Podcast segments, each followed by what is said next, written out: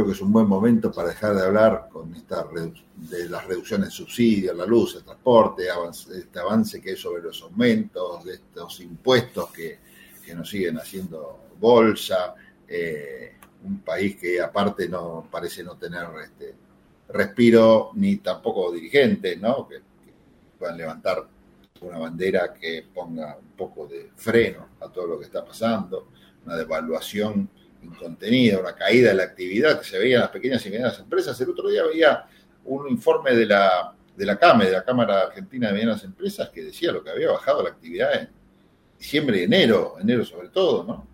Y bueno, estamos muy, muy complicados. Así que yo voy a hacer un corte, corte y una quebrada antes de ir a la tanda, y voy a hablar con Julieta Sibona, que Julieta Sibona siempre nos trae buenas recomendaciones, eh, cosas para, para ver, en, productos para ver en las plataformas, por qué no, a veces se mete también con alguna salida.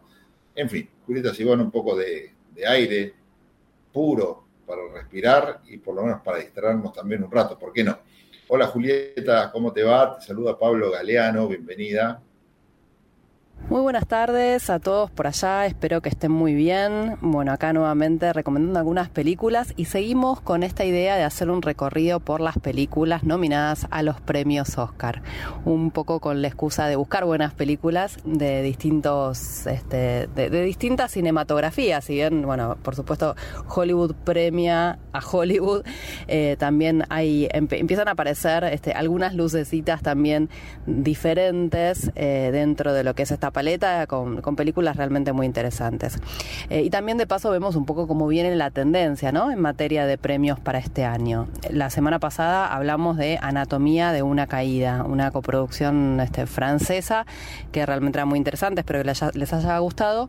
Y esta semana traje una película quizás más chiquitita, de la cual se viene hablando muy poquito, pero realmente todos los lugares donde se proyectó, en todos los festivales donde este, se presentó, tuvo muy muy buena recepción, ¿sí? tanto del público como de la crítica. Estoy hablando de la película Vidas Pasadas. Vidas Pasadas tiene dos nominaciones a los premios Oscar, Mejor Película y Mejor Guión. Está dirigida por Celine Song, una dramaturga y guionista coreano-canadiense que reside en Estados Unidos. Em, y esto no es casual, porque la película va a tener que ver mucho con estos dos mundos que se juntan, ¿no? El mundo oriental y el mundo occidental en, nuestra posmodernidad. Eh, y tanto, este, sobre todo el tema de Corea y Estados Unidos, el, choque cultural, pero también el diálogo, la convivencia cultural, las historias que conviven y que, em, que se van conociendo que tienen que ver con estos dos territorios. Ella misma, la directora, viajó a los Estados Unidos cuando tenía 12 años y esto tiene mucho que ver con la película que vamos a comentar. Te cuento brevemente de qué va. La historia del film tiene que ver con este, dos chicos que se separan en la infancia cuando ella viaja con su familia a los Estados Unidos. Viven en Corea y ella viaja a Estados Unidos. Mucho tiempo después, con las nuevas conexiones, con las redes sociales, vuelven a encontrarse en distintos momentos de sus vidas. Y que va.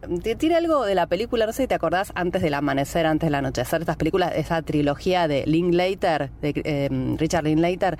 Nada que ver el argumento, digamos, pero el tono tiene algo de eso. Esta película juega con esta idea o esta leyenda que parece que está muy presente en la sociedad coreana, de las vidas pasadas, de que hay una conexión, hubo una conexión muy fuerte en las vidas pasadas y de alguna manera juega eh, en el destino.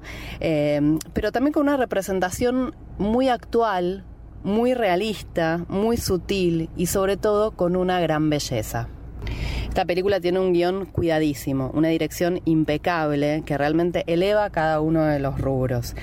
Eh, muy buenas las interpretaciones, no solamente en lo que necesitan demostrar con sus rostros, qué es lo que les pasa a ellos internamente, sino también con el tema de la conexión. También cómo juegan los demás personajes y los demás elementos dentro de la película. Digo, las parejas de ellos eh, cumplen un papel también fundamental.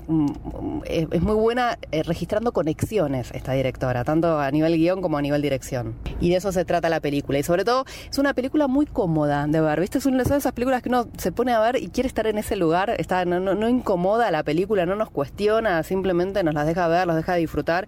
Y es una historia hermosa y es una historia de todos al mismo tiempo, ¿no? Quien no tuvo distintos encuentros o desencuentros, más allá de lo amoroso, propiamente dicho, eh, con otras personas, digamos, cosas que uno le da la sensación que hay una conexión, un destino, un momento particular, que por qué uno se encuentra en ese momento con esa persona.